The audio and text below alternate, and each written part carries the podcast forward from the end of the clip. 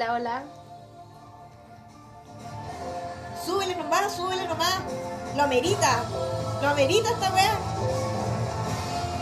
¿Se acuerdan cuando yo dije que venía el apocalipsis? Lo dije. ¿Cachan de esa canción?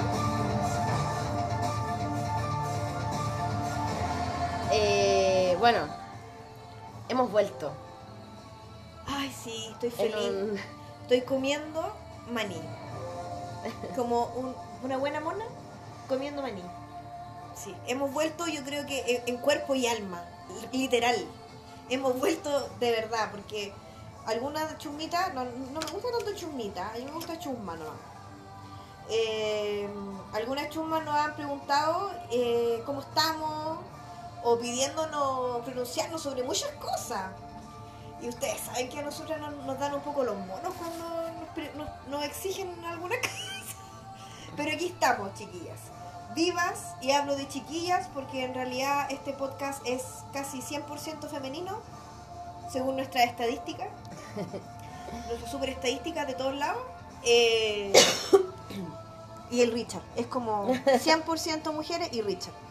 Y mm, queríamos grabar hace rato. Bueno, la Caro más que nada. Eh, yo la verdad es que no, me, no quería tanto grabar porque como estamos en el apocalipsis zombie, no, es como el apocalipsis De alienígena. de alienígena, ¿sí?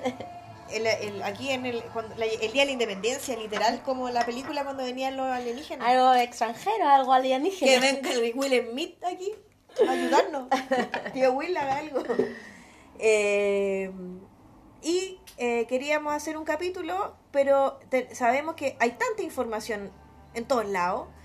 Eh, también quienes hablan, por supuesto, ustedes saben que la realidad, y como lo hemos conversado con algunas por interno, eh, mando saludos a la Nichols y a nuestra amiga de Nueva Zelanda, que también nos escribió. Eh, hay información, hay mucha. Nosotras las opiniones personales, más que personales, el, no sé si el análisis si da para tanto, porque no somos nada nosotras Analista. analistas políticas, pero algo, algo cachamos desde la humildad, desde la periferia, digamos, hacia, hacia la Plaza Italia, Hacia abajo. hacia el mundo. Eh, no, yo creo que este- estos saberes de nosotras y los de ustedes no, no pasan por Plaza Italia. Yo creo que como que pasa como son como de Vespucio, como todo Vespucio. Pero como fuera de la rotonda Vespucio. Sí, po, sí, po. Tenemos las amigas de San Bernardo, Paine, tenemos Talagante, eh, Puente, Puente Alto. Puente Alto, La Florida, eh, harto. Y regiones, por supuesto, que también la Chuma región es súper fiel. Así que por eso también queríamos grabar. Eh, yo sugiero no tener tantas expectativas de este capítulo, aunque lo que vamos a hablar eh, igual a mí me fascinó, a ti te fascinó. A mí me encantó mucho. Y es muy atingente a lo de hoy, Mm. a lo que está pasando. Así que no sé, Caro, cómo quieres hacerlo. Eh, bueno, mira, mm, yo eh, saludar a toda la chusma porque habíamos estado un poco desaparecidas por, en verdad, Muchas distintos razones. motivos laborales. eh, fin de año siempre es complicado. eh, pero bueno, pasó este esta pequeña crisis en la que estamos Algo- viviendo, algo algo, piola. algo piola, algo poco. Eh, No queremos, uno, entre paréntesis, no queremos volver a caer en la mierda, porque la verdad hay que ser honestas con las chiquillas. Yo, por lo menos para mí, esta semana han sido muy difíciles. La mayoría de los que han escuchado el, especial de septiembre del año pasado entienden a lo que me refiero. ha sido muy difícil, eh, ha sido muy complejo, como para mucha gente que yo eh, conozco también. Entonces, queremos como tratar de aliviar un poquito y de, de pensar un poquito más, no en cómo estamos hoy día, sino que pensar cómo, qué vamos a hacer después, como para el futuro. Sí, porque en realidad nosotros hablábamos con la Dani que, que muchas de las cosas que hoy día estallaron y que hoy día tienen a, Chile en una crisis eh, más o menos grande, eh, son cosas que nosotros habíamos compartido en otros en otros, capi- en otros capítulos. Eh, de hecho, irónicamente, los dos últimos capítulos que habíamos hecho trataban de todo esto que finalmente estalló. Eh, entonces, que en realidad nosotros estamos como desde la comodidad de la periferia viendo cómo se quema todo, porque... O sea, no o sea, tanta pero no, pero comodidad. te digo desde la, desde la periferia que ya nosotros sabíamos donde finalmente lo que se Claro. vive acá Es eh, como- es algo que nosotros vivimos Es constantemente. como amiguito del Vaticano chico, no necesita leer para saber tanto. Eh, Claro. Basta que venga a darse una vuelta acá, donde sus amigos pobres, los que no va a ver nunca, o su mamá que gana una pensión de miseria, en vez de andar weyando por ahí. Claro, porque en realidad nosotros esto este caos es algo que en la periferia es Se algo- vive se vive, días. se vive todos los días, claro, se vive todos los días. Eh, hoy día yo creo que mucha gente ha descubierto cosas que los que vivimos en las comunas periféricas lo conocemos di- diariamente. Eh, el hecho de, de que puta que no te alcance para tomar la micro, que viváis con... a- Esperar una micro. Esperar una micro, o sea, eh, claro, ahora muy, mucha gente, chucha, se quedó sin metro y ha descubierto Chiquillo, hay micro, les Claro. cuento. Hay unas cositas naranjas que hay, se llaman micro. Eh, de hecho, también el otro día yo conversaba con alguien que estaba muy atacada porque se había quedado sin metro para ir al centro y yo le decía, perrita, perrita, esto fue lo que yo hice todos los años que tuve que ir a la universidad, porque cuando yo iba a la universidad no había metro, Sí, no, po. no había metro acá en Maipú, entonces... Es más, cuando uno estaba en la universidad, muchos años atrás, ni siquiera había corredores en Pajarito. No, pues, ni siquiera y, uno, había y uno tenía que ah, mamarse los tacos eternos. Yo me acuerdo Sí, que me levantaba como a dos las horas. 5 de la mañana Sí, llegar a dos, las dos, dos, dos horas, dos horas y media en micro. Eh, apretada, siempre, yo me acuerdo que, de- puta, me tenía que venir en la pisadera. Bueno, yo debo decir, quiero mandar un saludo a mis amigos, a mi amigo David Niculcari y mi amigo Daniel Astudillo, que me- literalmente me subían a la micro. Me subían a la micro, literal. Yo me iba en la segunda pisadera y ellos en la última. Yo pensaba siempre que algo que no íbamos a caer, íbamos a morir. bueno, esa era nuestra adolescencia extrema. Claro, entonces, eh, bueno, muchas cosas que hoy día estamos viendo y que a la gente está tan impactada, era algo que mm, se veía venir, que lo, lo habíamos conversado muchas veces. Eh, yo creo que lo que nos sorprendió a todos era la forma en la que explotó. Eh, uno, uno siempre pensaba, yo siempre pensé que el chileno era menos valiente. Yo encontré que ahora... O sea, sí lo es. Los de 30 pa, o sea, los de 30 para abajo son un chileno, yo creo. Y de 30 y algo para arriba es un chileno distinto. Sí, po, pero yo pensaba que éramos más cobardes y creo que hoy día hemos visto una resistencia, un empoderamiento. El, el otro día había una, una publicación que era que le encontré razón, que en realidad estas generaciones no le tienen miedo a nada porque no tienen nada. De hecho, cuando hablábamos en las cifras, hablaban de, lo- de esta generación que le llaman los nini, que ni trabajan ni estudian. Ahí tienen los nini, po, weón. Si en realidad eh, es cuando el sistema colapsó todo eh, y finalmente hoy día despertamos con esta frase que en realidad yo personalmente no estoy muy de acuerdo con el concepto de Chile despertó, pero despertamos a darnos cuenta que lo único que nos diferenciaba era como la capacidad de, de endeudamiento que teníamos, porque nos hemos dado cuenta que hoy día muchos chilenos tenían los mismos problemas eh, de la gente pobre, solo que algunos lo tapaban a- en cómodas cuotas. Es que eso es, po. O sea, tenemos que pensar eh, algo que decía una vecina que está muy famosa últimamente. Bessie decía que. Bessie que me agregó a a al Instagram. La, la vecina Bessie decía el otro día que hoy día el crédito no es para darse lujos, no es para viajar, es para comprar la mercadería, la mensualidad, iba a decir. Claro. La mercadería. Y es una realidad que yo creo que todos vemos. O sea, yo me acuerdo de hablar hace muchos años atrás con una profesora que vive por aquí cerca, que me decía, yo todo lo que tengo, ella sola con sus dos hijas, todo lo que tengo, me decía, es porque yo me he endeudado. Claro. Y me voy a tener que seguir endeudando hasta el día que me muera.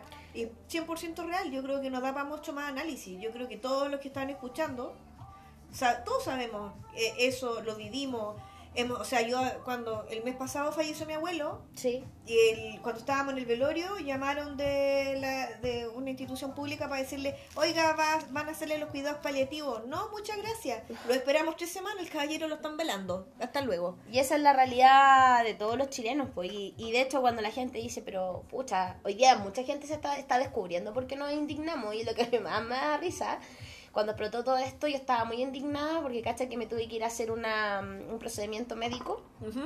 Y cuando fui, no me pudieron vender los bonos de mi ISAPRE, eh, porque tengo ISAPRE. Otro nivel. Claro, otro nivel. No, bueno. eh, Y yo, abogada de la República, tengo FONASA. y bueno, la cosa es que tuve que pagar el procedimiento particular porque si no perdía la hora y había pedido un día en el trabajo, así que no podía perderlo. Yo dije, ya total, después voy a compensar. Me gasté 100 lucas.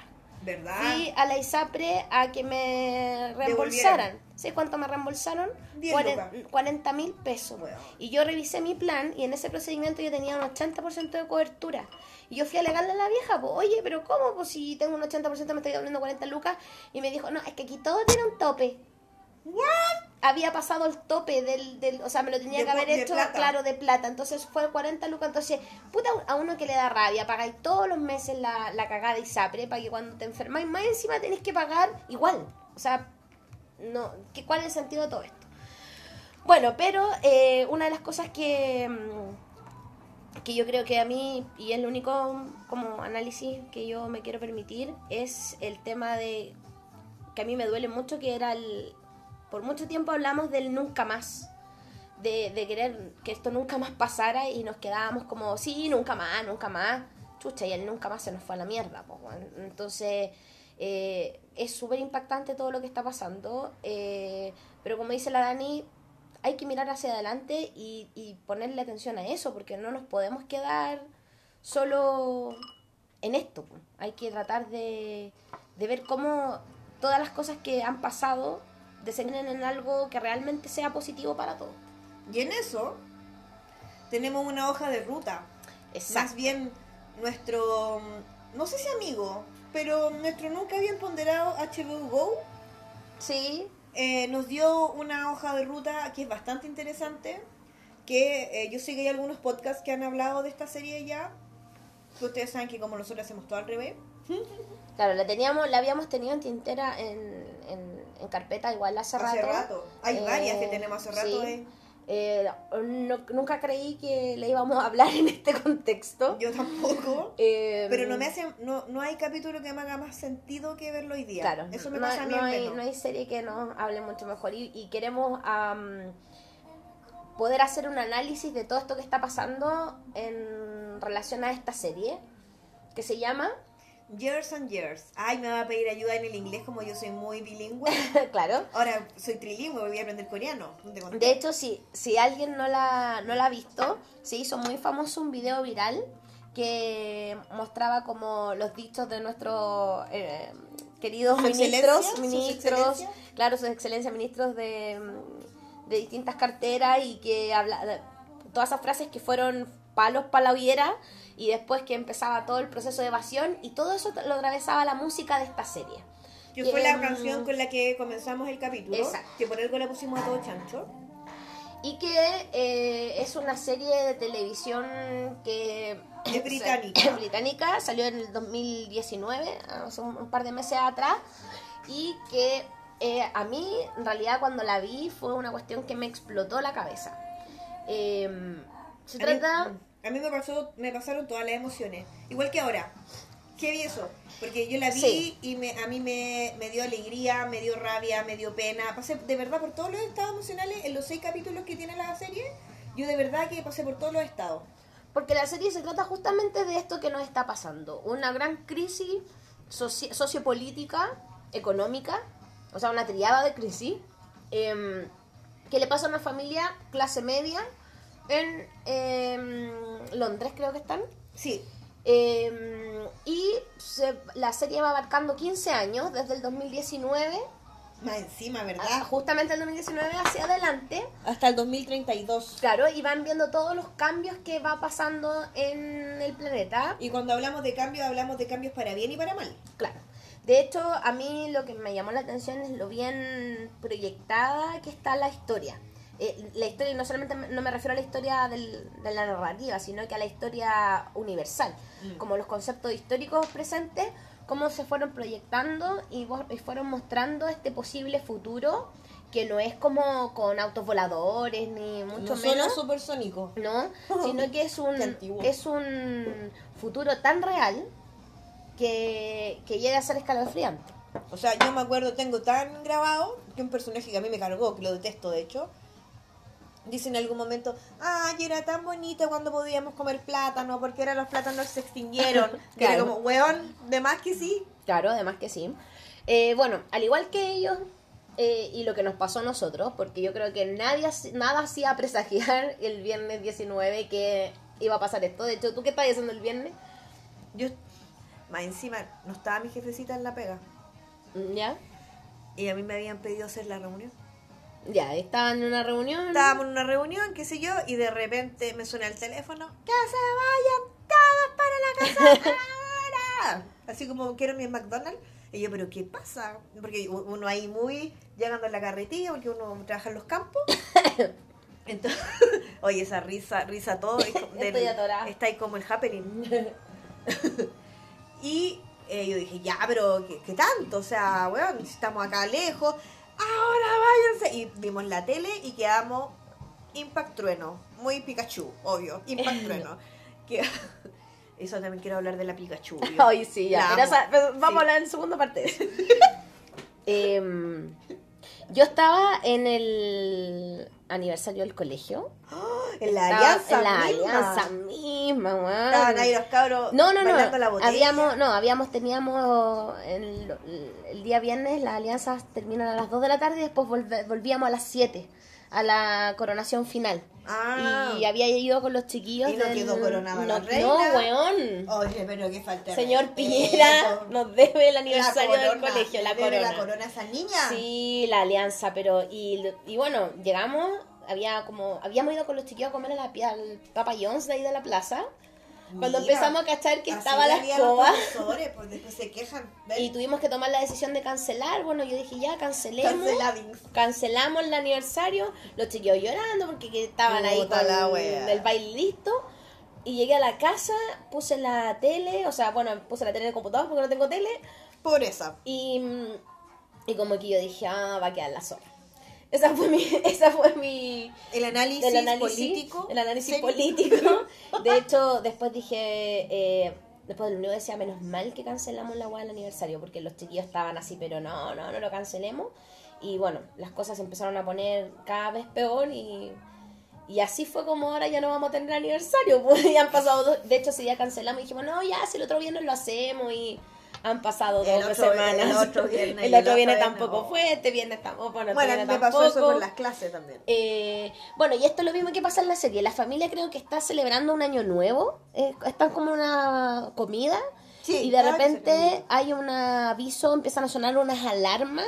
Como las alarmas comunitarias chiquillas. Claro. Y empieza a haber un aviso de mm, que hay un bombardeo. Es Estados Unidos. Trump, como en el último día de su mandato, Tira una bombita. le tira una bomba China. a un- y una bomba cualquiera, una bomba atómica china. Claro, y ahí como que queda la escoba y esta familia está como así como impactada viendo la tele. Ahora, yo creo que es importante destacar por qué están impactados, porque e- ese personaje que yo detesto dice, ay, pero si nos mandaron a China. Muy, Claro. de- muy desde la ignorancia y este tema de bajo nivel cognitivo.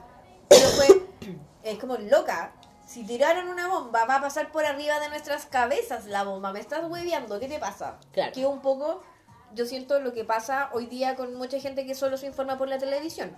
Claro. O sea, a mí me parece que ese personaje que está muy bien hecho, muy, muy bien hecho, que no recuerdo el nombre para variar, ¿Es una de las hermanas? Sí, pues la Ya. hermana. Pero que ahí analizamos la... Ya. está muy bien hecho porque en el fondo refleja cómo es una persona alienada, po. Claro. Cómo es una persona que se informa solo en la, te- en la tele y que no lee, no hace nada más. ¿Cachai? Eh, claro, entonces ellos empiezan a ver esto y la, el, como el, la primera sensación que tienen es que esto es un acabo de mundo, que se va a acabar todo y yo creo que es un poco lo que nos ha pasado a nosotros, no sé si nos, yo sentí un acabo de mundo, pero eh, lo comentábamos con unos amigos el otro día que yo tenía la sensación, no sé si les pasó a ustedes, como que los primeros días tenía la sensación después del terremoto, como que sentía que... El ambiente, Como el claro, rato, como el ambiente, sí. como esa ansiedad que uno tenía post terremoto el 2010, Mm, como de que aquí había que estar alerta porque en cualquier momento queda la cagada. mm. Eh, entonces yo creo que nos sometimos a un estrés muy grande. Bueno, y ellos también. Pero antes de para poder empezar a contextualizar, esta serie, como les dije, está vista desde la perspectiva de, de una familia eh, inglesa y donde hay una abuela que es la que hace como de la matriarca que reúne a la familia y son eh, hermanos son cuatro hermanos. Cuatro hermanos. Son cuatro hermanos. Son dos hombres y dos mujeres. Dos hombres y dos mujeres. Una mujer es activista política, medioambiental. Sí. Otra es la niña que tú estabas diciendo acá, que era la... Es la hermana chica. La hermana chica que es Típico como el la... hermano chico siempre dando la cacha.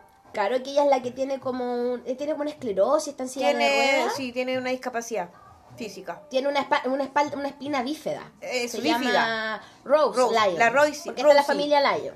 Claro. Edith, que es la mm, activista política. Daniel, que es... eh, Daniel, Daniel es un hombre gay que es eh, mm, tiene su esposo eh, y trabaja como en, en algo de la vivienda. Es como, en el- es como que trabajara en el Mimbu. Claro, en el. Mimbu, sí. y eh, está Stephen, que es como el... el- el- Steven, Steven. Stephen, Steven, que es como el, el- el hermano mayor, que es un ascensor financiero eh, y tiene una Así, mujer... a- ascensor financiero, así como agua mineral de tres lucas, papá, perro. ¿Ya? Ese y, estilo. y tiene una, una mujer que se llama Celeste, que yo amo a Celeste. Weón, yo amo a Celeste y a Edith. Y ellos dos tienen dos hijos que se llaman Bethany y Ruby. Y la mamá, de, la gran ma- ma- matriarca de esto se llama. eh, ay. Muriel. Ay, Muriel. verdad, la abuelita. La Muriel. abuelita, claro. Eh, y esta familia empieza. Bueno, cuando estalla la bomba, la hermana activista justamente estaba como cerca Estaba en de. China. Estaba en China. Estaba en China. Entonces ya los informa de esto inmediatamente. Y de hecho, una de las cosas que empieza a, a- a mostrar la serie es que cuando ellos creen que pasa esto, que se va a acabar el mundo, que está ya esta bomba, Daniel, que había conocido a un refugiado Ucraniano, ucraniano, viva Ucrania, viva los, los claro. Y que habían tenido como onda onda, pero él era casado. Y en ese momento que pasa cómo esto y se el llama? tipo Víctor. Víctor, este tipo cree que se va a acabar el mundo, entonces agarra su auto, se va de la casa Y pa, chumpa dentro, Víctor. y va a, claro, a, a hacer lo que cree que nunca va- más va a poder hacer con Víctor. La cosa es que no se Pero- acabó el mundo. Pero Víctor, Víctor, lo, Víctor lo valía, lo valía. Claro, entonces totalmente. yo creo que, y ahí haciendo un poquito la contextualización con lo que nos está pasando ahora, ustedes también, yo creo que, yo creo que a todos nos ha pasado que hemos dicho cosas o hemos pensado cosas eh, sobre nuestra propia vida en, est- en medio de esta crisis, porque como que, yo no, como yo- que tu crisis, la- yo, por lo menos a mí me ha pasado, que yo siento como que la crisis exterior también te hace Te da- dar una sí, crisis interna. Sí, todo el rato. A mí me pasó, sí, sí, igual un poco. Sí. Sí, el otro día, yo, así como ya en esta cuestión de esta miseria de todos estos días, como que hablaba, hablaba de qué wea estaba hablando. Ah, no, es que mi, quiero acordarme de Years and Years. Esa escena donde Daniel se va a ver a Víctor. Yo decía, loco, yo hubiera pescado el auto, me hubiera ido a un Burger King, a un Cans, me hubiera comerme toda la hamburguesa, Claro, porque esa era todo mi pregunta, Todo el tocino, todo el pepinillo, weón, te juro. Claro, porque en ese momento cuando tú veis que, no sé, que acá nuestro propio Years eh, and Years, eh, como la gente saqueando los supermercados, como todo, como este, esta sensación de caos y tú así como, chucha ya, ¿y qué hago yo ahora? ¿qué hago yo aquí? Claro. hacer una polera con esa. Entonces, como, ¿qué hago? También te cuestionáis tu propia vida. No sé si a ustedes, queridas chusmas, les pasó también que pensaron, eh, ¿qué, ¿qué no he hecho o qué quiero hacer con mi vida? Como el niñito Eh, del video. ¿Qué es lo que he hecho? ¿Qué es lo que soy yo? Porque también uno tiene que pensar que en, que en momentos de crisis también uno Nacen ideas. nacen ideas. Qué emprendedora me salió. Eh, no, y aparte recibís ese mensaje de la persona que con la que no, no, no románticamente estoy hablando. No, no, no. Eh, Cuidado, no, no, no. A lo que voy es que recibí, recibí el mensaje o, o le escribí a alguien con la que, no sé, alguna persona con la que no había hablado en un rato. Oye, Por ejemplo, mi chat, mi chat. El, el chat familiar de mi, de mi familia está más activo que nunca. Ay, mi- a mí mi chat, yo no tengo. Pero mi- Yo, a propósito de todo esto, yo ya no tengo chat familiar. Ah, Bueno, ahí terminaron mal las cosas. Pero, por ejemplo, en mi familia, que gozo, menos mal, de no tener una familia facha, Eh, no estoy diciendo que tu familia sea facha. Felicidades, No, yo te- sí, tengo. o sea, mira, te, te- se mandan unos comentarios fachos de repente, pero no son Pero, fachos. de pero es de esto, es como de claro, Rosie. eh, claro, es por la alineación. Sí, Pero- ojalá yo pudiera decir lo mismo. Por ejemplo, yo, mi línea directa es, bien, es más bien Rosie, pero el resto no, por el resto es... O sea, por ejemplo, cada día recibo más piolines de mi abuela. En la mañana en el chat. Entonces, también creo que uno se ha afiatado con más gente. Ya en, esta crisis uno tiende a tratar de mm, desarrollar más lazos amorosos. Sí, O, o sea, yo no sé. Amistosos. a ver, a mí me ha pasado este, este mes, porque yo siento que mi Years and Years partió en octubre al principio. Eh, pero yo lo que a mí me ha pasado es que yo en general no tengo mucha relación así como de, ay, amiga, no sé qué. Yo sí, eh, lo que sí me he dado cuenta es que efectivamente tengo, me di cuenta que tengo amigos, que los dos amigos que tengo se han preocupado, fíjate. Eh, hubo un par de días que aquí estuvo muy complicado y uno de mis amigos vive por aquí cerca y fue como, Dani, atenta la guada, yo estoy afuera. ah, 10-4. ah, 10-4, así, tururú, Sanco, sanco. ¿Cachai? Estábamos muy en esa, un par de días. Eh, y mi otro amigo, que el que el, el jeque árabe, me escribió, me preguntó cómo yo estaba. Tiene, él pudiendo seguir nadando en sus millones, Claro. sí por, le importé. Y eso es bonito, po. Por porque, eso po- porque po. podría haber eh, sido de otra manera. Eh, yo encuentro que esto, ah, para mí por lo menos, ha definido caleta. eh, y me- a mí lo que más que cuestionarme qué no hice, yo me, me he cuestionado cuáles son las nuevas formas de relacionarse y cuáles son las, la- las formas de, de hacer redes. Claro. A mí eso me pasa porque por lo menos para mí eh, el tema familiar es súper insuficiente, al menos para mí. Yo- y yo sé que no soy la única. Sí. ¿Cachai? Entonces era como, puta, hay que buscar una manera de articular nuevas formas de relacionarse, ¿cachai? Mm.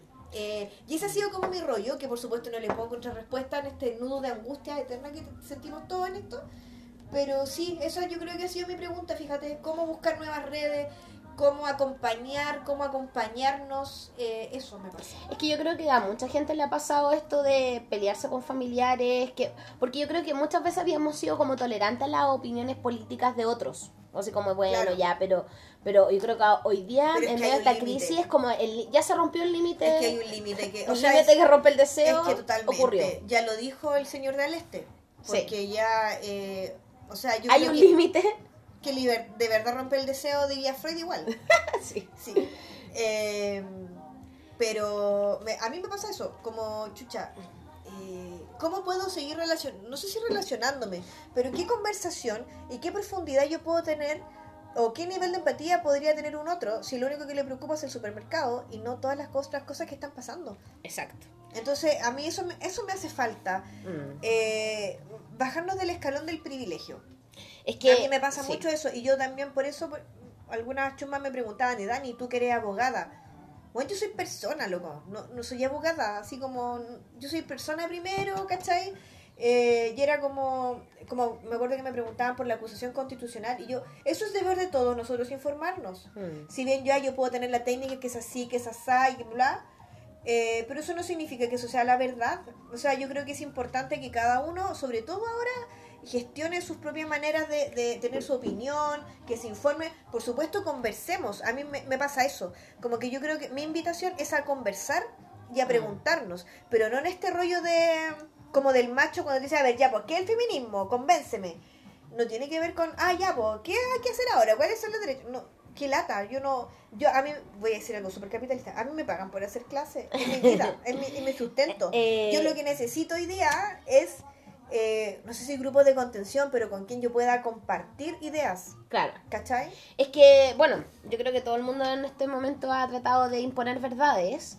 eh, y Pero lo, lo bueno, y que es- también se ve en la serie, es eh, que la gente empieza a tomar un poco más de conciencia política.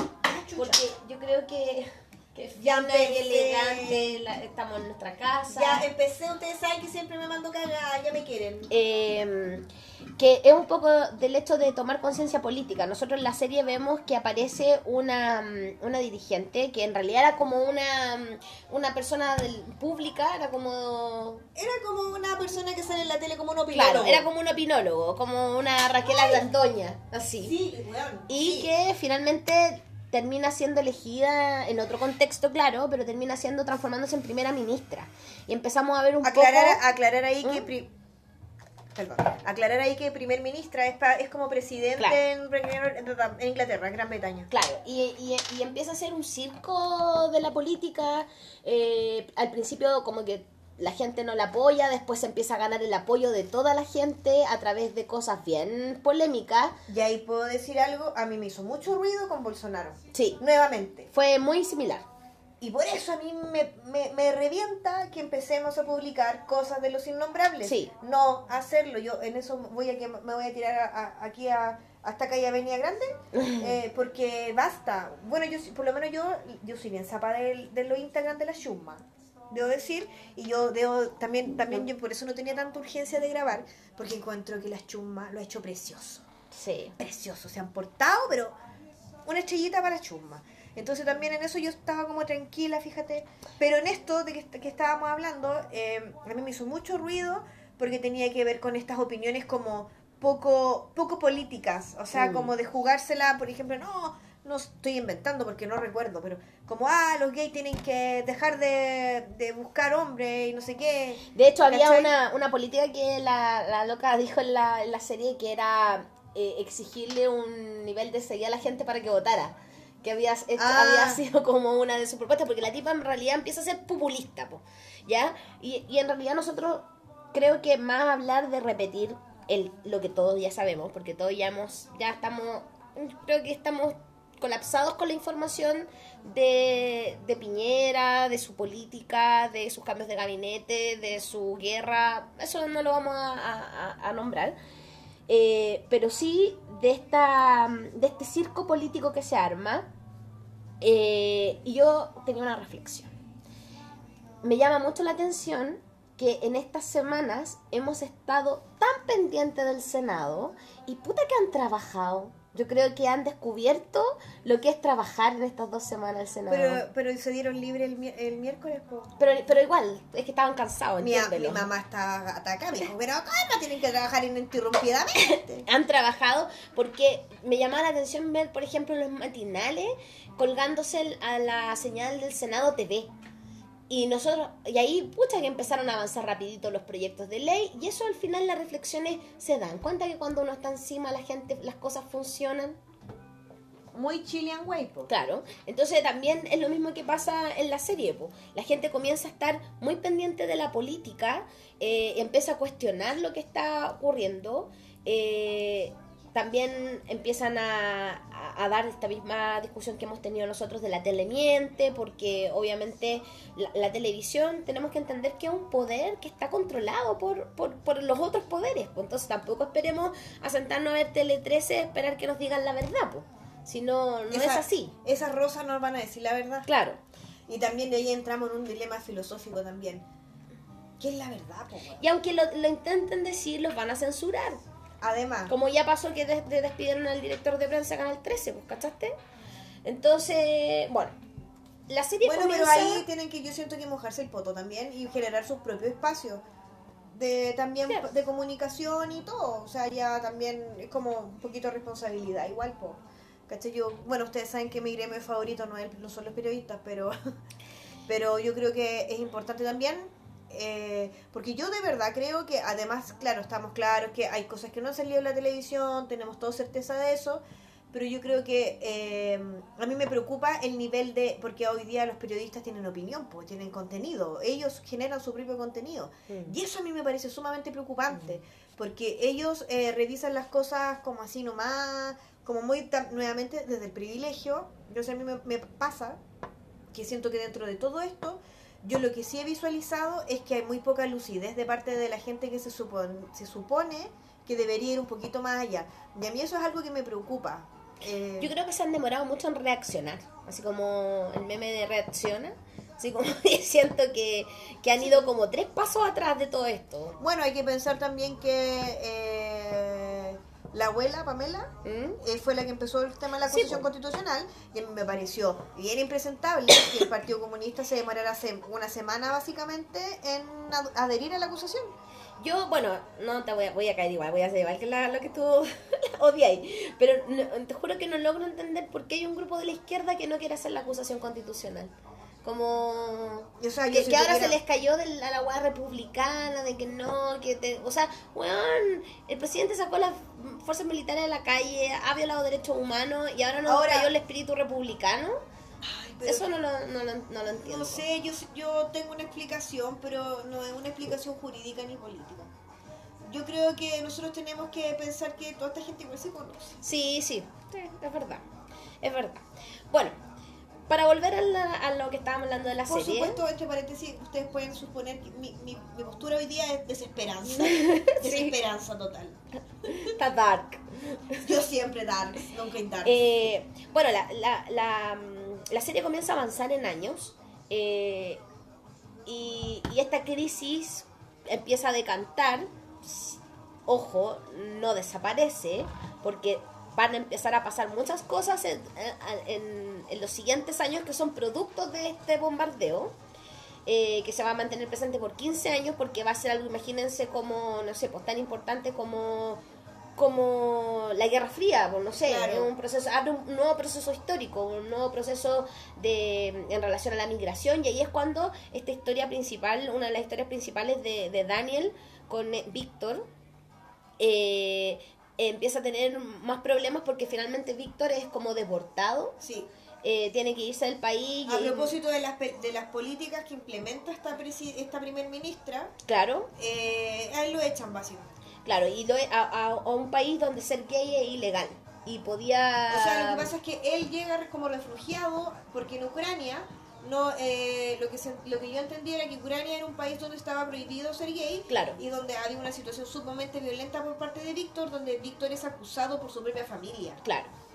Y bueno, en este salvar, en este tratar de salvar, vemos como eh, que eso a mí me impactó mucho de la serie, como este drama de la, de la gente deportada y de la gente que anda tratando de entrar a los países de manera ilegal. Y me pareció maravilloso que los británicos lo hagan. ¿ah? Sí. Yo lo encontré que también es ba- bajarse el pedestal de su privilegio de British Claro. y ver y ver también el daño que se que han hecho ellos como y en- como europeos en general. Pero yo por lo menos a mí me pasa de repente que yo converso con gente de acá que tiene como una idealizado a los europeos, yo como para nada. Yo No, pues, también- encuentro que se mandan tremendas cagadas y yo creo que una de las más grandes tiene que ver con esto. Claro. Eh, y bueno, vemos ahí una situación que está tan bien relatada, está tan bien contada, que Yo la es... encontré súper real, Sí, súper real. súper real, súper real. Eh, y ahí uno finalmente, cuando yo veía la serie me sentía tan parte de la familia, era como yo era una hermana más. Eh, porque van pasando las cosas que en realidad son típicas de una familia normal y de, y de, y de personas que, que le pasan las cosas que nos pasan a todos. po. Por ejemplo, cuando se le muere su padre dentro de todo este caos, eh, pierden al, al papá que en realidad los había abandonado. Y, mm, y, y como esta, esta sensación de ir al, al funeral de tu padre que no veía hace años. po. sí, po. Ahí, está, por ejemplo, también proyectan nuevas formas de cómo van a enterrar a la gente, que ya no era cremando a las personas, sino que era como diluyéndolas en un líquido. claro. eh, y, y vamos viendo también la otra cosa interesante, esta, este concepto del ser transhumano. Weón, esa weá yo me voló la mente, me voló la Claro, mente, la porque mente, la en un momento eh, hay una hija, que es la hija de Celeste y... mm, Y- y- Stephen, Steven. Steven, que mm, eh, Bethany parece que es, Sí, que le dice mamá, eh, soy trans. Y como que, ay, reacciona súper bien, así Sí, como, weón, ah, ningún importa. problema, vamos Naciste en un cuerpo equivocado. Claro, y te vamos a ayudar a hacer tu transición y todo. Y la niña le dice, es que no es ese tipo de trans, soy transhumano. Y esta niña lo que quería era hacer un proceso nuevo, que era descargar su cerebro en una base de datos como para ser inmortal.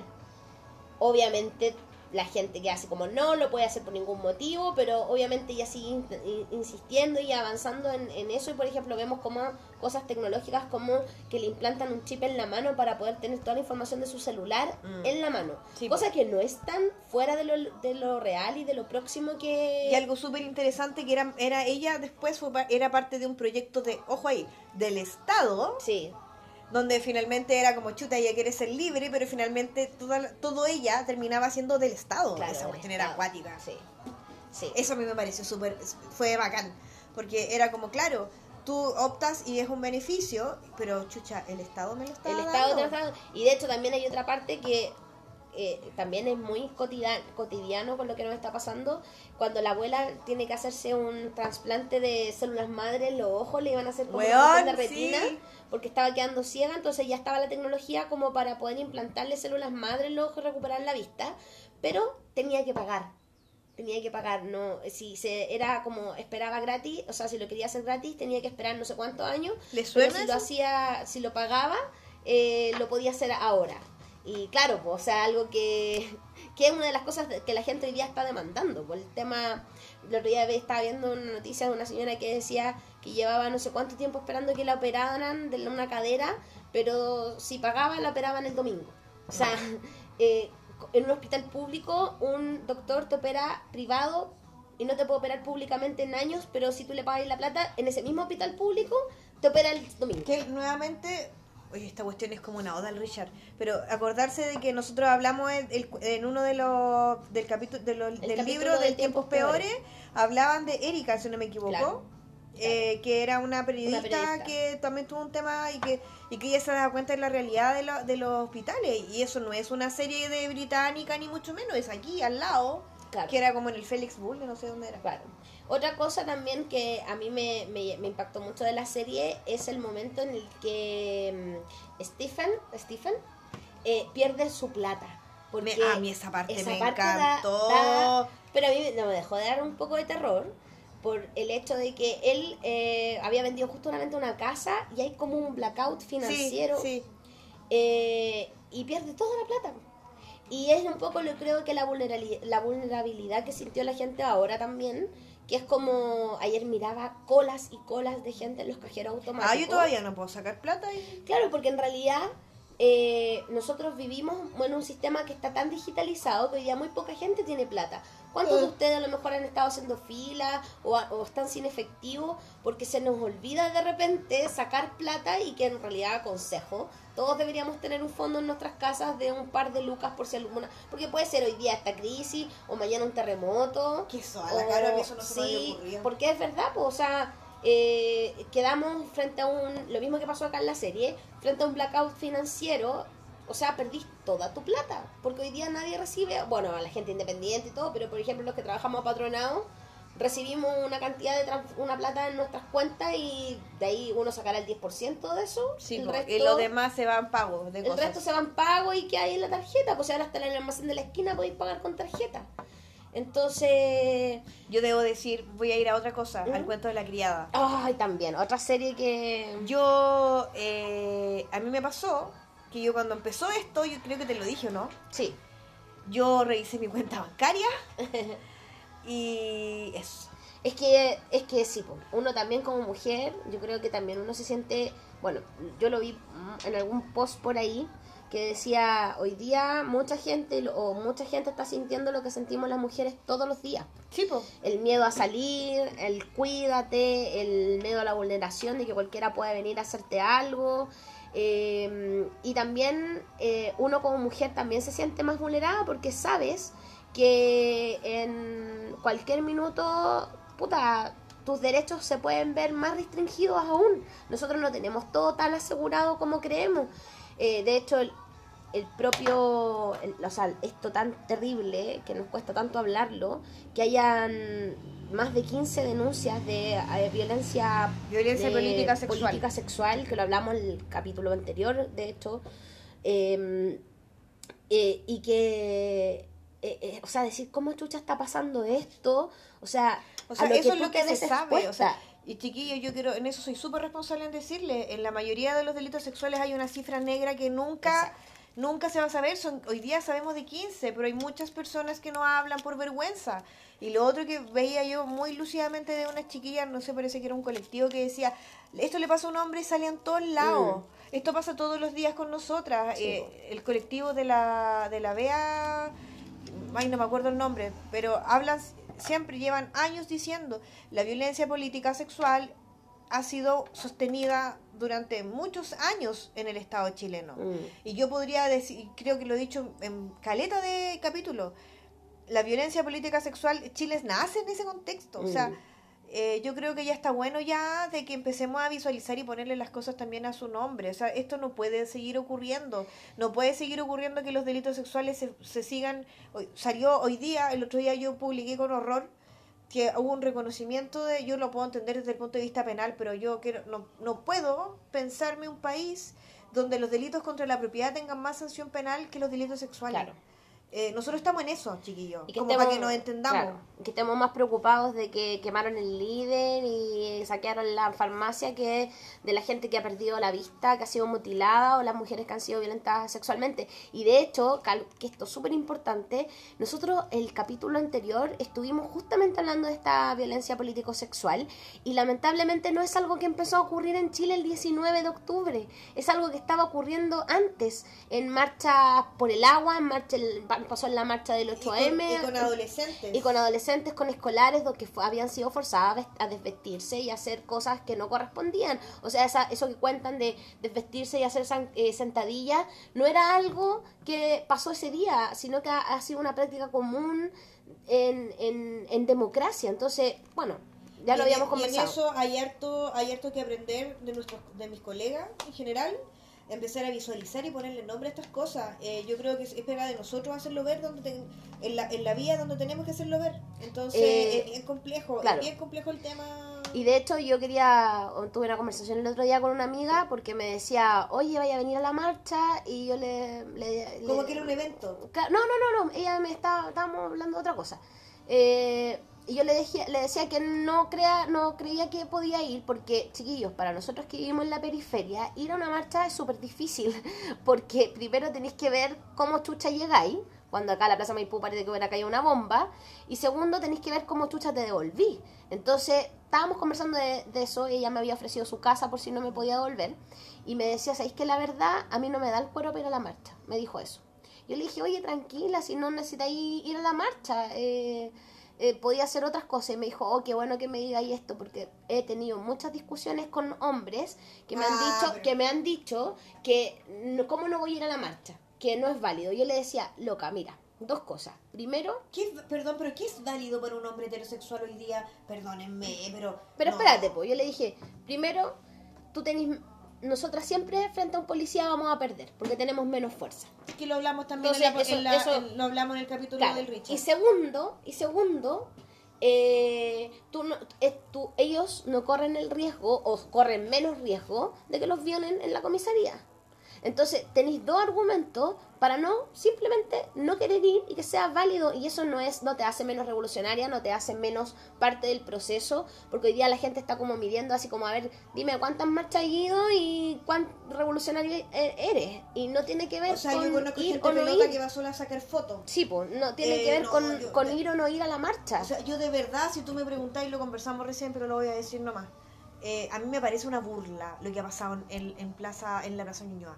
Me parece una burla, una burla para toda la gente que estamos en la periferia encerrados. Llevamos dos semanas encerrados y ellos bailando, van bailándole a la lluvia, a la luna. Loco, un poquito de empatía. Si vos tenés auto, ¿por qué no vienen acá a hacer una actividad con los niños que han vivido, hasta estado encerrados semanas? Mm. ¿Por qué no, no? Eso es empatía, cabro. Eso también es, eso también es aportar. Eh, a mí me tiene bien quemada esa situación. Es que yo Y creo me que- tiene bien quemada que la gente, que- como, voy a decirlo nomás, de Plaza Ñuñoa, de la gente que vive en las Tarrias, el Vaticano no sé cuánto, el Vaticano Chico, toda esa gente. Como que bacán, qué bueno que puedan ir a marchar, qué bueno, y, se- y yo se los agradezco igual. Pero loco, hay formas y formas. Mm. Yo, yo de verdad que yo he sentido y hay mucha gente que siente que todo lo que ha ocurrido es una burla, es una burla. Eh, acá nosotros no podíamos salir a la calle porque aquí estaba la gente con miedo, teníamos los helicópteros arriba de nuestras cabezas por cinco días. eh, y toda esta gente que se anda sacando fotos en las marchas, yo al menos no he conocido ninguno que me pregunte a mí, oye, ¿cómo has estado tú? ¿Cómo ha estado tu familia? Eso también es cuidarse. Mm. Entonces, yo, a mí si tú me preguntáis, mi idea de hoy día es busquemos estrategias de autocuidado entre nosotras. Es busquemos que- estrategias, sí. porque no, no, a mí me da la sensación de que no hay mucho. Es que eso también tiene que ver con los privilegios, porque yo de hecho lo conversaba con mi hermano y hablábamos de que en realidad nos habían quitado hasta el derecho a, a poder A salir a, la calle a marchar. Mi- Sí. el polo- la, la polola de mi hermano vive allá en La Reina y mi hermano quedó como atrapado allá porque no se podía devolver porque cacha que ningún Apunado, Uber, apunado. ningún Uber ni ningún Cabify le decían "Ma- a Maipú no, no, a Maipú No, no, sí. vamos. Mi hermano estuvo atrapado en la casa de, mi- de su polola, estaba súper triste, eh, como una semana. Y él me decía, puta, yo en esos días pude ir a Plaza de Gaña. Me, lo- me- me lo imaginé como lavando su propia ropa así todo claro, fui a Plaza Gaña, fui a Plaza Ñuñoa y pude ir a manifestarme. Ya, eh, un día yo con él, después cuando él llegó, fuimos a la Plaza Maipú y puta, weón, estaba brigida la cosa. O sea, fuimos, había gente en buena onda, pero también había gente en muy mala onda, ¿cachai? Porque, puta, eh, eh, acá las cosas son mucho más complejas y son mucho más violentas en la periferia.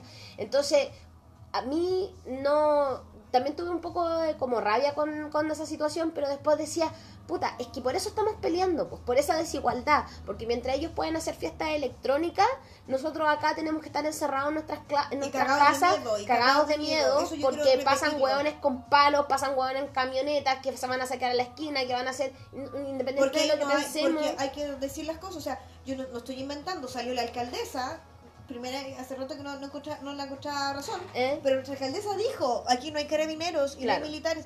Y chiquillos, era real. Claro. Era sumamente real aquí. Y por eso también, como aclararle a toda esta gente que estaba hablando como, de, que es como del tema de los chalecos. ¿Mm? de que la gente lo ocupaba así como para estar en contra de la marcha Mm. o del movimiento.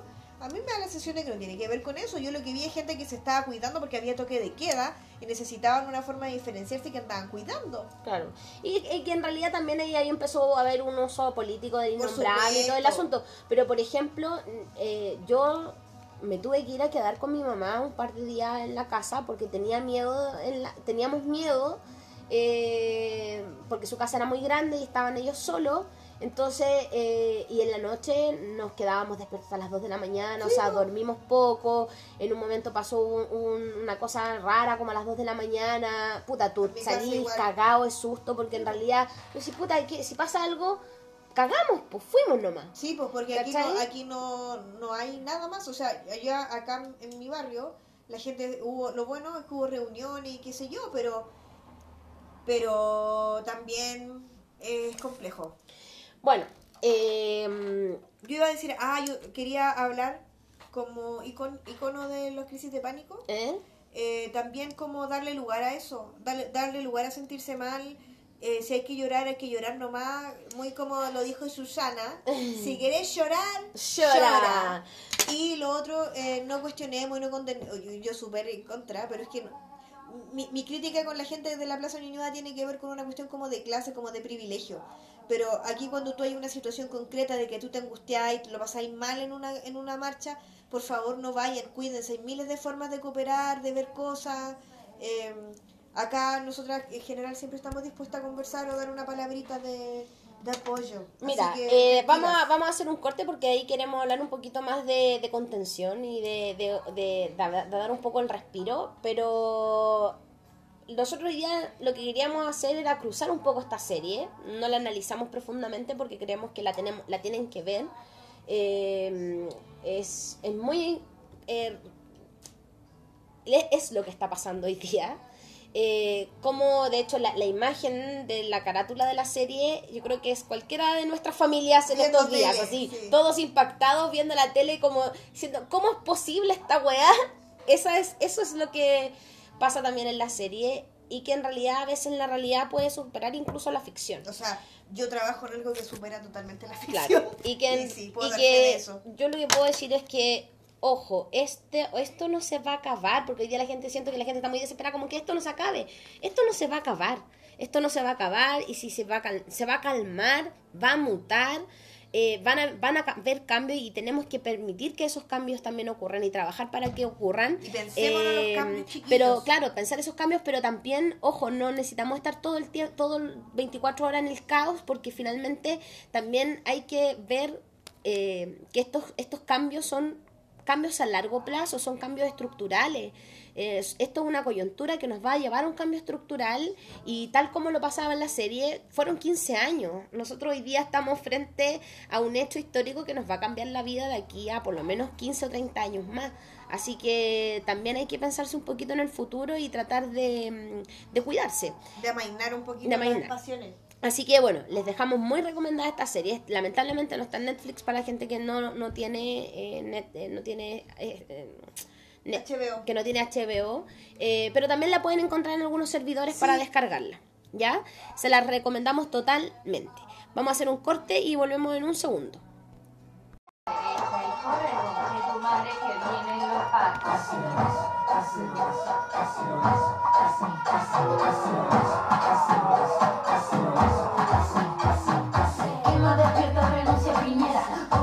Bueno. Estos días nos han dejado muchas cosas muy malas, pero también hay cosas que no han sido tan malas o que son más divertidas.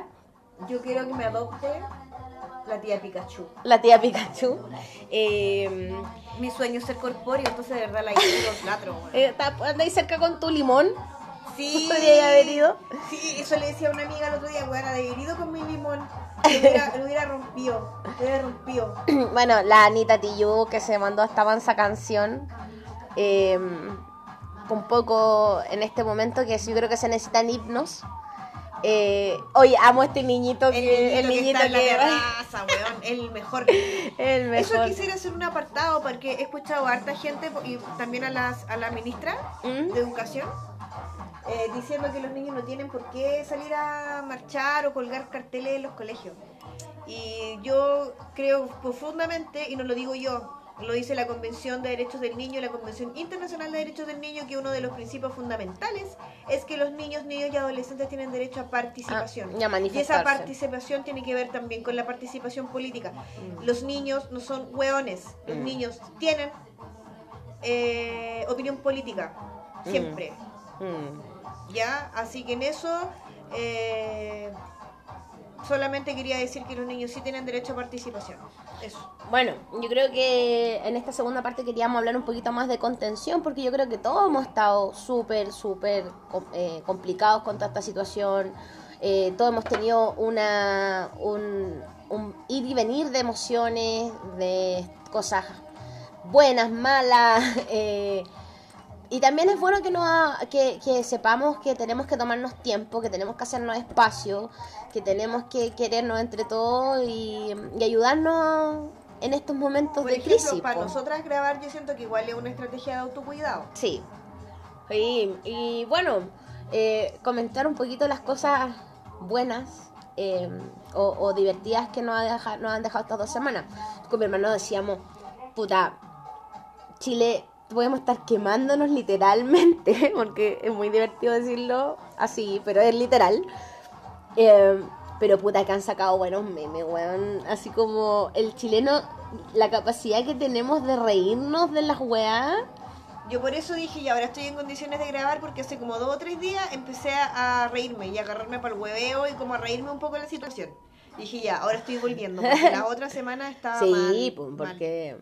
Hay cosas que, las cosas que han pasado son terribles, Son pero... difíciles, muy difícil esto. Pero, por ejemplo, el, el, el, el Pikachu de la marcha, Weón. Que yo, ha sido- Una amiga mía, yo una vez me caí en la playa, en ¿Ya? el pisco, y me dijeron que yo realmente me caí igual que igual que el Pikachu, eh, lo- los, los carteles que la gente ha hecho, eh, la- las formas de manifestarse, el mismo hecho de la cacerola. Yo creo que la cacerola ha sido un, símbolo de las luchas sociales, si bien impuesto por, por la señora de los no nos robe los Daiwa.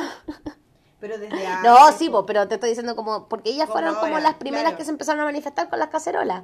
Eh, después lo toma la izquierda y ya después se ha hecho más popular entre nosotros, pero... mm, eh, Porque ellas podían hacerlo en cacerola. claro, pero también por ejemplo... me acordaba, ¿sabes de qué me acordaba? ¿Eh? De que hace muchos años yo era muy chica y en algún momento Fantuzzi, que es como un empresario. Sí, que hace él- cacerola, que Él hace... hacía olla y yo me acuerdo que eh, en algún momento se tiró por Estación Central ¿Ya? Entonces, y regalaba ollas chiquititas.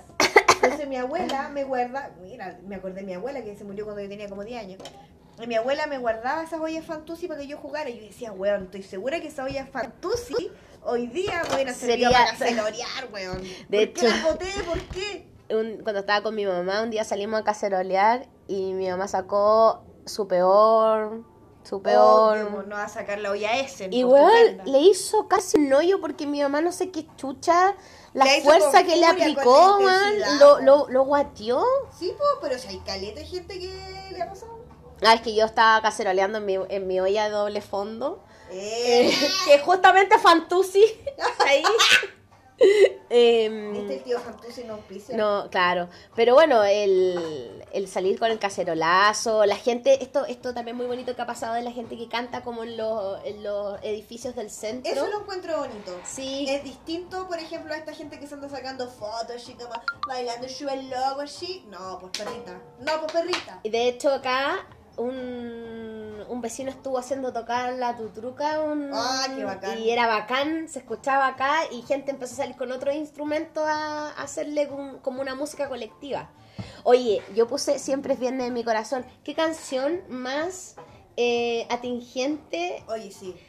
¿Cuánto supo Alex Barton cuando escribió esta ¿Y canción? cuánto sabe aún? ¿Y cuánto sabe aún? Porque no sé si usted ha visto el video de esta canción, véalo, porque tiene mucha relación con todo lo que pasó ese viernes en nuestro país. Em, ¿Qué otra cosa? Bueno, no, ¿qué, qué te sirvió a ti para, para... Porque, a ver, vamos a hablar las cosas como son. En algunos minutos yo creo que todos hemos tenido la necesidad de eh, apagar Llorar. la tele, de, aparte de llorar, pero de apagar la tele y ver algo para salir de esta- Yo he pasado días enteros viendo cualquier hueva. Y cuando digo hueva, es hueva. No es, no es un decir no. Me he visto dramas, pero que no había visto que muchos años que no veía tanto drama. Porque no tenía cabeza. Lo único que a mí me, me hizo tilín de verdad y que lo empecé a ver y que lo recomiendo, aunque la Caro ya me tiró por el desvío. No, no, pero no, no. importa. No estoy dando oportunidad. Ah, ya, muy bien. Watchmen, chiquillos. Watchmen, Watchmen, Watchmen. Por favor. Se los recomiendo, a ojos cerrados. Eh, eso como que me volvió a la vida, fíjate. ¿Qué más? Vi, ayer empezó Eye, de nuevo, empecé a ver los capítulos de Eye que son en Japón. Ya. Entonces yo ahí, obvio que tenía que verlo porque ahí todos saludando con Ichiwa y yo, ah, qué bonito, es como que estuviera yo ahí, maravilloso. Entonces ver otras cosas y otras realidades distintas para mí me sirvió. Em, y eh, qué otra cosa dije? Bueno, y además, aparte de eso, yo por salud, más encima estoy a dieta, entonces comprenderán que eso a mí anímicamente me tiene un poco el- mal. eh, ¿Pudiste racionalizar tu comida? como, las, la- como Cecilia Morel. Vamos a tener que racionalizar. No, Racionalizar. ¿Cómo? No podía decirlo. Estoy igual que ella. ¿viste? Se que estaba a estabas a dieta, entonces. pude compartir mis privilegios compartir. de comer fruyelé, de comer queso crema, muchas cosas. Entonces básicamente estoy de pura agua y semilla, como un pájaro, pero ahí estoy, sobreviviendo. Y por supuesto no he bajado ni un gramo, pero me siento mejor. Yo, eh, en todas estas, estas semanas de crisis, también he tenido que darme mis pausas. Yo creo que son, una vez con unos amigos inventamos, y ahí mi, mi amiga Ivonne, que está en Nueva, las Nueva Zelanda, me va, se va a recordar de esto, inventamos un concepto que se llama pausas saludables. Ella Porque- es muy muy, muy, Muy, claro. Nosotros teníamos en- un concepto que era pausa saludable, que era cuando estaba en un carrete, tenías el derecho a hacer una pausa eh, para después reintegrarte. Como por ejemplo ir a dormir y darte una vuelta y después poder volver. Incluso las pausas saludables las podías hacer ahí en medio de todo. O sea, estábamos carreteando y había gente que estaba durmiendo. Y después se Maravilloso, integraba al carrete. Ya, yo creo que acá también uno tiene que aplicar esas pausas saludables de todo esto Sí. porque estamos sobreinformados, estamos siendo bombardeados con información Sí, en los Instagrams. Y hay harto que hay que ser responsable también con la información que se comparte. Sí. Eh, en eso, por ejemplo, para nosotros hubiera sido re fácil llenar el Instagram de historias de mil cosas, pero la verdad es que no lo hemos hecho primero por salud mental, Mm. eh, porque ya tenemos nuestros Instagram priva- privados, obvio, eh, harta información Y hay que verificar eso y al menos en eso ustedes saben que intentamos al menos tratar de ser lo más responsables posible dentro de lo que nuestro CPU nos da, nuestra mente. Claro. Eh, y en eso, como explicarles también, porque yo creo que es importante. Lo que sí yo tengo que decir es que fuimos el primer podcast que puso. que se cuadró. O sea, que no y yo creo que no el, el hecho de poner la banderita, o sea, La cuestión la cuestión negra. es que es justamente eso, pues yo creo que todos nos fuimos a negro en, esto, en, esto, en estos días. Sí. Eh, bueno, yo mis pausas saludables las hice viendo a RuPaul, porque como Porque- estoy en mi maratón, he contado que yo estoy viendo todas las temporadas. RuPaul dice, ustedes saben lo que dice RuPaul, po? Si no nos amamos a, nuestro- a nosotros mismos, ¿cómo vamos a amar al resto? Amén. Entonces yo, Amén. estoy resfriada. Eh, estoy en la maratón y voy ya, llegué a la, voy en la temporada 10. Estoy ya en la temporada de ¿Cuál es la Acuaria, 10? la de Acuaria. Aquaria. Acuaria. Entonces ya vi de nuevo la temporada de Sacha.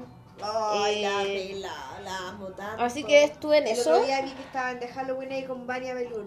Ay, tú podrías ocupar a la Mari como Maribel, Mari Maribelur. Pero está muy kuma. Em, Vania Belur También- la cuenta. también vi, mm, bueno, La Casa de las Flores, la vi entera, pero ay, no pierdan su tiempo. Segunda, Yo mal. fue no una desilusión terrible, Sí, terrible. Mal, mal. Todo el argumento es forzado, no se entiende nada, los personajes como que perdieron la gracia, la weá se volvió totalmente irreal, no, no, no tiene ningún... Yo la, yo la terminé de ver, la Dani vio como el primer capítulo. Yo vi dos capítulos y dije, no, perrita, conmigo no, no. yo me no hice sigo. ese daño. Es que en realidad como... No Masoquista. quer- lo que pasa es que tampoco estaba como el momento para ponerse a ver un drama, po, weón. O sea, yo quería ver algo livianito y bajo ese concepto de livianito, la Casa de las Flores me cuadraba nomás. Pero fome, no me... No me era justamente hacerme un daño nomás. No, yo vi dramas, muchos dramas. Vi Mr. Sunshine. Oh, aquí sale un weón que me encanta. Y más encima sale de Yakuza, como de japonés. Entonces era como, ay, ¿por qué? ¿Por qué me hago esto? Yo necesito irme de aquí. He escuchado mucha música también. Estaba muy pegada con, con el disco de Ser Humano de Tiro de Gracia. Que siempre estoy pegada con ese disco, pero este, estos últimos días lo, lo he estado escuchando mucho. Em, Yo he escuchado harta música. ¿Sabéis qué? Yo, cuando caché que estaba en la pasta fue cuando empecé a reproducir mis listas de himnos de los 90. himnos de rock de los 90. Yo dije, esta weá hay que arreglarla. Porque onda, en un, un día estaba puro Radiohead, Alice in Chains. Dije, no, basta. Stop de semestre. em, también, bueno, yo creo que darse espacios para, para hacer otras cosas, también he leído. Yo Em, sabéis que libro había empezado a leer ¿Mm? justo ese viernes. La segunda parte del cuento de la criada, weón. Como me están weyando. Dios, ¿por qué me haces esto? ¿Qué te hice? También he, he hablado con gente que ha empezado a registrar esto a través de que escriben ¿De blog? cosas. ¿Como el blog de No, que escriben A cosas. propósito de la canción que No, ma- qué mala canción en este momento. No, no, es que estábamos con esta. mm, Vamos a poner esta ya. Pero sí, po. Eh, eh, también hay, eh, hay gente que está eh, haciendo regist- registrando todas estas situaciones. Hay gente que le gusta dibujar, que le gusta escribir. Eh, yo creo que Como es también hay mucha gente que no ha querido hacer nada. Que también hay gente que no ha querido hacer nada. Y yo insisto y lo voy a reiterar, es válido, sigan en esa, estamos todos bien, Sí. cada uno busca sus maneras. Exacto. Eh, pero también yo creo que es importante que, que uno pueda ver o cosas o, o dar, porque hay gente que se, incluso se siente culpable como de ponerse a ver una, una película. A mí me pasó. Ya, pero yo creo que también es parte del autocuidado. Y también, ojo, nadie nos puede decir eh, cuándo tenemos que hacer algo, cuándo no, porque también he visto mucha dictadura del Instagram, así como de, ¿por qué subiste una foto con algo que no tiene que ver con lo que está pasando? ¿What? Sí, y ojo, hay gente que se ha, metido en estas, en estas, como en estas peleas, también gente que, por la gente que fu- fue- salió a, a, a celebrar Halloween, eh, como crítica, ojo, no entremos a pelearnos y a tratar de imponer nuestras propias concepciones, de menos podemos dividirnos. Si la, lo- si persona se quiere disfrazar, bueno, weá de ellos, o sea... Yo este año salí muy Radiohead, de verdad. Salí con un gorro morado y polera negra. Me faltaba ponerme atrás así como paranoid Android, básicamente. Claro, entonces eh, son, son momentos complicados, eh, hay que cuidarse de muchas formas. Tanto cuidarse la piel para los que andan en el centro. Yo, oye, me encantó. Hay una, hay una tienda a la que yo voy que no puso así como cuídense en las marchas, pero puso en estos momentos actuales, así como pueden hacer esto, no maquillarse, echarse mucho bloqueador y hacerse doble limpieza. Y yo así como, ¡ay! Me encanta esta marca. Y obviamente que yo muy... Eso, ¿sabéis qué? Eso fue algo que a mí me tuvo para la caga también. Que yo llevaba dos semanas encerrada en mi casa y lo único que, que quería era ir a un mall a caminar y mirar ropa. Y era como, ¿qué me hice? ¿Por qué me hice esto? ¿Qué, qué me hizo el capitalismo? Dios mío, señor. Sí, yo creo que todo hay que es cuestionarse. Es brígido Sí. eso. Sí, y pucha, yo creo que aquí lo bacán es que la gente aprendamos de lo que nos pasó, eh, de las cosas que se han aprendido en estas dos semanas, la gente que ha sido más empática, la gente que ha podido ver lo que vive la, lo que vivimos en la periferia o lo que viven las mujeres, eh, lo que mismo que vive el pueblo mapuche cuando uno dice, ay, son los montajes". sí, eso eran puros montajes, po, weón. Ahora le Ahora estamos, ahora, le- ahora el, el otro weón, hoy que esto no. eh, el- los nuevos usos que le podemos dar al mentolatum. Oh, eh, Dios mío, Señor Jesús. Señor. entonces, eh, no sé, pues yo creo que es- este va a ser un proceso largo y lo más importante es que nos podamos acompañar. He dicho. Caso cerrado. Sí, y respetarse. y respetarse y quererse mucho. Eh, ¿Qué han visto ustedes? Cuéntenos. Eh, ¿qué, ¿Qué han leído? qué han leído? ¿Han ¿Qué han podido leer? visto? Con... Igual a mí me gustaría un reporte, fíjate, de las Sí. niñitas, de las niñitas de, de, de Fuera de Santiago. Sí, Pienso en la en la Indómita Calma, en nuestra amiguita de los libros. mm, a en ella. Oye, yo tengo que decir algo. Muy señora, me encantó a mí que en Concepción las niñitas del K-pop ¿Mm? Se tomaron el tribunal.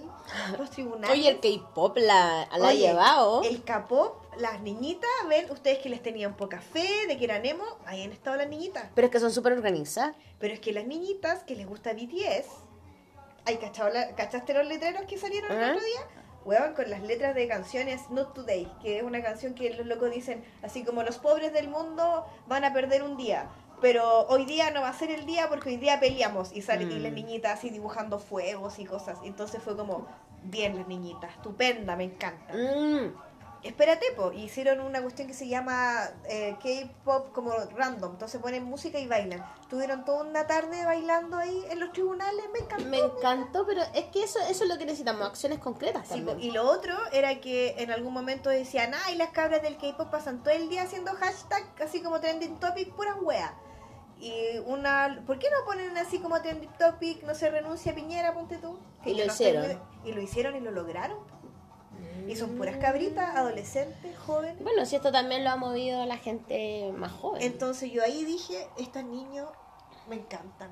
Sí, eh, bueno, también hemos recibido eh, saludos desde la Chusma Internacional, eh, que también ha- han estado manifestándose por allá. Como las chumas internacionales. Ah, nuestras chumas internacionales, ya, sí entendí. Eh, la, la, la, la negrita que ha estado allá en Nueva Zelanda en- manifestándose en distintos puntos de, de la ciudad, eh, también emplazando un poco a las autoridades de las embajadas de allá a, a tomar postura, a ver lo que está ocurriendo, a ir con otra la otra información y ella me decía que cuando se enojaba y trataba de hablar en inglés le salía perfecto enojada y que ha- le ha contado eso a mucha gente y que la gente se, se, enra- se enrabia también de saber todo lo que está pasando acá. Obvio. ¿Sabes Eh, lo otro que, que me, da, ¿Mm? pe- me da felicidad y me da tristeza a la vez? ¿Eh? Este como nuevo eh, auge y boom de Jorge González. Mm, Qué bonito ha sido, pero a la vez qué triste, loco. sí. Qué triste que sigamos en la misma, lo encuentro heavy. De y que él hecho, también lo dijo. Él lo dijo, y de hecho, oye, visionario, ¿cuánto sabe Jorge González? ¿Viste la entrevista que le hicieron como a principio de año? Y él dice, le preguntan, ¿cómo ves tú este Chile? Y él dice así como, parece que dice caos. Y dice, esto, esto, eh, como que dijo, eh, como que predijo todo lo que iba a pasar. A lo mejor el verdadero Sí, Salfate. en verdad, así. Sí. Y lo otro que... mm, em, ah, oye, mm, es que lo- no, no, no lo puedo no mencionarlo. Toda esta weá que ha pasado de Carol Dance, de los miles de carteles y Oye, cosas que, han, creo han- que para- ese han niño, pasado. no sé. Espérate, yo vi después el video de... Voy a dar, quiero dar una, una opinión. Em, vi el video que hizo él, po, como de 20 minutos para Decir que él es súper bueno. para decir que no es degenerado. Y yo la conclusión que llegué es que en realidad quizás lo que se pasó es que se ocupó mal la palabra degenerado, porque no sé, o sea, no sé si será o no será degenerado, pero él decía, ¿qué es lo que tanto les molesta de mí? Como ese era su como su su video, su O sea, lo que, lo que es, yo, no está, no, lo que yo sé es que él en sus eventos, Sí, sí, sí, pero, pero, pero él cosas. justificaba y decía yo tenía la misma edad. ¿Cachai? Así, esa fue su justificación, porque eh, eso decía en el... Sí, es verdad que pasó esto, pero yo tenía la misma edad que ellos.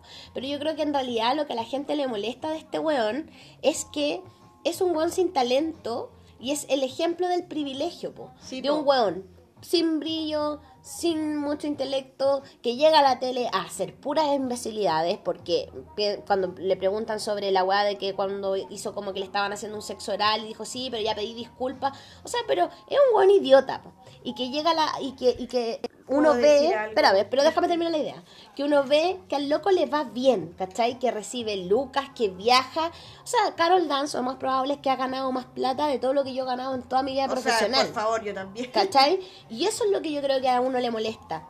Mm. Ese tipo de weones que finalmente eh, tienen ese éxito tan capitalista, tan sistémico, tan es tan reflejo de este Chile.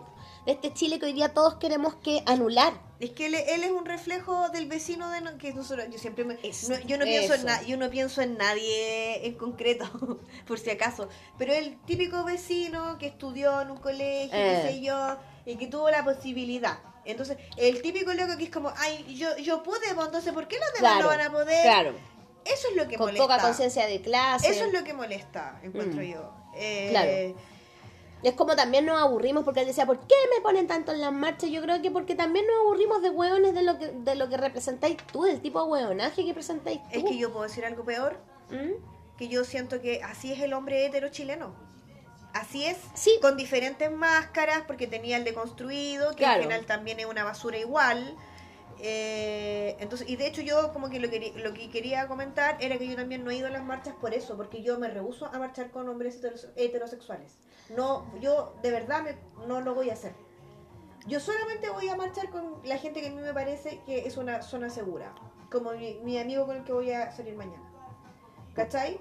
Pero es distinto porque es distinto, súper distinto. Yo no voy a marchar con, con locos a los lados, ¿cachai? No me gusta, no, no me siento cómoda.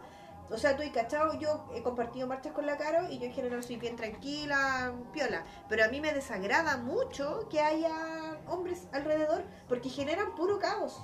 Mm. No pueden estar sin figurar, ¿cachai? Oye. Lo conversaba el otro día con una chiquilla que conozco yo que la quiero mucho. Eh, y le decía, loco, ¿hasta cuándo? Porque veía el otro día un video de una reunión feminista y ahí estaban los hueones en primera fila pidiendo micrófono. Yo, lo- ¿Cachai? Yo eh, digo, ¿qué, es, ¿qué mierda les pasa? Y eso también me gustaría decir, que todo esto no va a servir de nada, chiquillas, si nosotros no, no, no exigimos que todos estos cambios también nos incorporen a nosotras. Eh, a mí me parece impresentable el tema de la- del Ministerio de la Mujer, que no Eh, se ha pronunciado sí. al respecto. Y Eh, que la historia por alguna vez se cuente en, en hombre y mujer, porque ya estábamos hablando de que, ay, nosotros los revolucionarios que fuimos a saltar el torniquete, que fuimos los ya...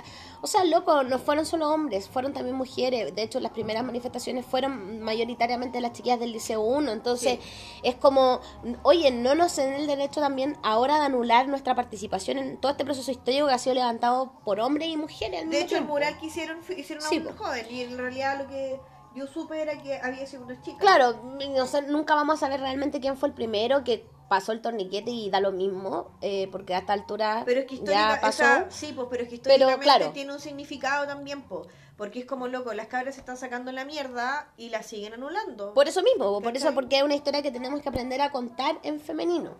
Eh, con- eh, o sea, incluyendo también lo femenino. Eh, pero eso, pues. Bueno, yo creo que... este capítulo para mí ha sido mucha desesperanza. Y yo estoy en una etapa muy desesperanza. Entonces... Yo, yo tengo desesperanza, pero al mismo tiempo tengo esperanza. Eh, tengo esperanza y tengo fe. eh, me duele mucho todo lo que ha pasado, los abusos policiales, la- la- la- las entrevistas que, que han dado, las explicaciones que han dado. Lo- el otro día cuando un carabinero dijo que esto era había sido la excepción, o sea, que 120 personas hayan perdido su ojo es una excepción a la regla. Eh, es da ira, da rabia, pero al mismo tiempo también tengo la fe de que vamos a sacar algo limpio, bueno de esto. Sí, yo también quiero pensar eso. Eso es mí lo me- a- importante. sí, pero a mí me, me pasa que yo siento que a nivel macro, o sea, micro, yo creo que todos tenemos que hacer la pega. Yo siento que eso no, no, no sé si se esté dando. Y- Porque ya están pasando estas tonteras, po. Sí. ¿Cachai? Por eso yo creo que es importante que nosotros también todos trabajemos en nuestros propios espacios, que la comunidad, aprendamos que la comunidad se tiene que hacer desde ahora ya, eh, que hay opiniones que no son siempre tolerables, eh, que eh, no, no, no que esa hagamos opinión como en talla, Eh. yo creo que eh, hay que empezar a pararla. esa, empezar a pararla, Eh. hacer micropolítica al finalmente. Eso es lo que necesitamos para que esto también tenga un impacto más, más grande. ¿Cómo va a terminar? Como una buena serie que todavía no termina, no tiene tem- fin de temporada, no lo sabemos. eh, así que yo creo que de aquí en adelante los capítulos que vengan, obviamente siempre vamos a tener cosas que comentar de todo este proceso, porque es como creer que podíamos hacer un capítulo hablando de esto, es una soberbia gigante, porque en Es que realidad nadie eso. tiene la verdad de decir, Eso. esto sí. nosotros lo estamos haciendo con mucho dolor, con mucha eh, pena, con mucho también, pero también con muchas ganas de salir adelante. Eh, y, en verdad queríamos compartir muy íntimamente lo que nos pasó a nosotros, sin, sin ponernos a hablar de lo que hay que hacer en la política eh, o las cosas que estábamos mal, porque yo creo que ya todo lo hemos visto. Y además, voy a decir algo, estoy hablando de época de soberbia, pero yo me voy a poner soberbia. Nosotros llevamos un año haciendo este podcast, un poquito más de un año. Y todas estas cosas ya las hemos conversado antes con harta profundidad. Entonces también como si ustedes quisieran, nuevo- como que si les interesa, como están los capítulos, las cosas están. eh, y hoy día yo creo que el momento de reflexionar y acompañarla finalmente, como que ten- tengan algo, porque igual lo, lo han pedido, igual eh, costó, pero salió, encuentro yo. Y salió, y salió dentro de todo el miedo que teníamos como del, de, de si íbamos a ser capaces de, Sí, de poder desarrollar este capítulo, porque obviamente no. Porque es fácil dejarse llevar por la rabia, por la pena. Eh, son muchas emociones que hemos tenido esta, esta semana, entonces en eso también el llamado a la paciencia nomás. Po.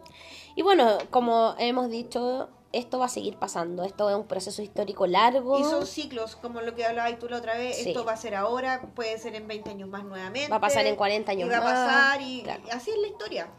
Y nos tocó vivirla y yo creo que este es muy como el tema de lo que hablábamos al principio del terremoto, pues así como todavía estamos en, en post-shock, eh, po- o sea, en un periodo de shock y hay que tratar de ver cómo nos vamos, como una canción que estaba escuchando de, de Tiro de Gracia, hay, ver, hay que ver cómo nos volvemos a armar nuevamente. Eh, obviamente no, va- no vamos a volver a la normalidad porque ya no hay no, no tenemos esa normalidad que vamos a que teníamos el 19 de octubre sino que ahora hay que construir otro otro tipo de realidad y otro tipo de normalidad. Esto va a ser un antes y un después de eso eso es la revolución una un cambio radical así que eso Solamente quiero decir una cosa del que me acordé. Me llama la atención la postura de la iglesia. ¿Has escuchado algo Ah, de la nada, iglesia? Nada. nada ninguna postura Nada. Solamente quería decir eso. Sí, na- nada. Solamente de hecho, quería he escuchado a los más de los angélicos que la iglesia católica. La iglesia católica está, pero Cayeuque. callado que el loro. Ya, Solamente pues, quería decir eso, chiquillos. chiquillos, los queremos, muchas gracias, las queremos mucho. Sí, ya cortemos la... Ya, se me va a enojar el, se me va a enojar un par de chiquillos. Las queremos mucho, eh, mm, le agradecemos su- sus comentarios, la gente que nos escribió por interno, estábamos vivas eh, y esperamos llevarles capítulos eh, nuevamente con cierta regularidad, dentro de lo posible. De- sí, po. Porque- Nos vamos a hacer muy Elwin nosotros. Claro, capítulos a medida de lo posible. y eso. Me imaginé grabando como con ternito. Oye, ¿viste cuando viste que trataban de entrevistar al lago y Lago está como caballero vaya a acostarse? Era como que se ponía a contar unas anécdotas que a nadie le importaban. Pero yo creo que eso no sé si sea tan de caballero vaya a acostarse. No sé. Bueno, ella tiene como 8000 años. Ya. Oye, Miguel Bosé, ¿dónde está Miguel Bosé? Está muy calladito. Oye, la señora, un, un bonus para la señora Lucía que esta weá dos veces. Y el otro viejo dada del de este de este asesino del que fue alcalde de Providencia, la B, Ah, también pidiendo que lo, que lo llevaran a la él ofreciéndose para salir a las calles. ¿A Y está preso. ¿A qué? reprimir, pues, weona. Dijo que por favor, que, que él quería ir, que lo tomaran para el ejército, que él podía aportar. Broma. No, no es broma, Ya, pero yo creo que ahí Este está- algo está pasando. Por eso, ahí. Algo pasa por su psique. po. Así que bueno, Inimputabilidad. no sé. Eh, así que bueno, nos estamos escuchando. Un abrazo. Esto fue capítulo como 24, ya perdí todo esto. Dejemos este capítulo De- como ese capítulo. El capítulo perdido, capítulo sí. 19, Yo capítulo lo- perdido. sí, el capítulo Lo perdido. Lo íbamos a hacer de Eh, Halloween y el capítulo perdido, pero Sí, capítulo perdido de la Chusma Podcast. Hoy yo día iba- yo fue iba- 2 de, de noviembre. ¡Noviembre! 2 de noviembre. ¡Ay! ¡Ay, Dios mío! Nos vemos. Qué rico como gritar así. ¡ay! Como que, hace- como que siento que hace tiempo no hablaba acá ese pescado dentro de todo. Hagamos catarsis, chiquillo. Cuídense. Nos vemos y cualquier cosita nos escriben. Besitos.